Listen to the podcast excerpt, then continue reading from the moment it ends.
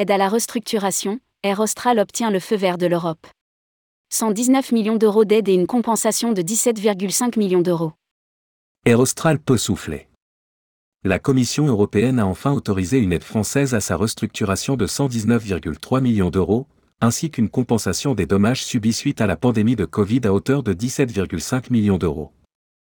Rédigé par Anaïs Borios le jeudi 5 janvier 2023.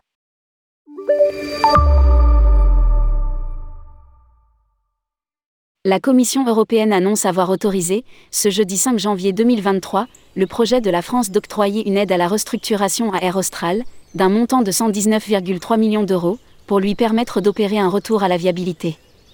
Suite à l'approbation par la Commission d'une aide au sauvetage sous forme d'un prêt de l'État français d'un montant de 20 millions d'euros en faveur d'Air Austral le 18 janvier 2022, la France a notifié formellement à la Commission une aide à la restructuration d'un montant de 119,3 millions d'euros destiné à financer un plan de restructuration de la compagnie aérienne. Aujourd'hui, la Commission a approuvé, en vertu de l'article 107, paragraphe 3, QC, du traité sur le fonctionnement de l'Union européenne, TFUE, et des lignes directrices concernant les aides d'État au sauvetage et à la restructuration des entreprises en difficulté, l'aide à la restructuration ainsi que le plan de restructuration d'Air Austral. Indique la Commission dans un communiqué.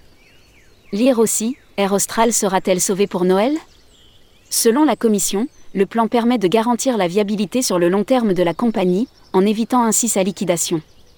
En outre, le financement public du plan de restructuration respecte le critère de proportionnalité, le bénéficiaire participant à son financement par des financements propres ou privés, il permet le retour à la viabilité de la compagnie sur le long terme et n'affecte que dans une faible mesure les échanges entre États membres.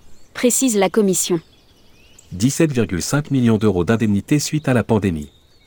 La Commission dit avoir tenu compte de mesures visant à limiter les distorsions de concurrence, à savoir la limitation du nombre des sièges offerts par Air Austral, une limitation du nombre des lignes aériennes exploitées par la compagnie, l'interdiction de prise de participation dans d'autres entreprises, l'ouverture des accords commerciaux aux compagnies aériennes qui en feraient demande. Ces mesures seront en place pendant toute la durée du plan de restructuration, c'est-à-dire de janvier 2022 à mars 2025. En parallèle de cette aide d'État, la France a notifié à la Commission une mesure d'aide d'un montant de 17,5 millions d'euros destinée à indemniser Air Austral des dommages qu'elle a subis entre le 17 mars et le 30 juin 2020 en conséquence directe des restrictions de déplacement mises en place pour limiter la propagation du coronavirus.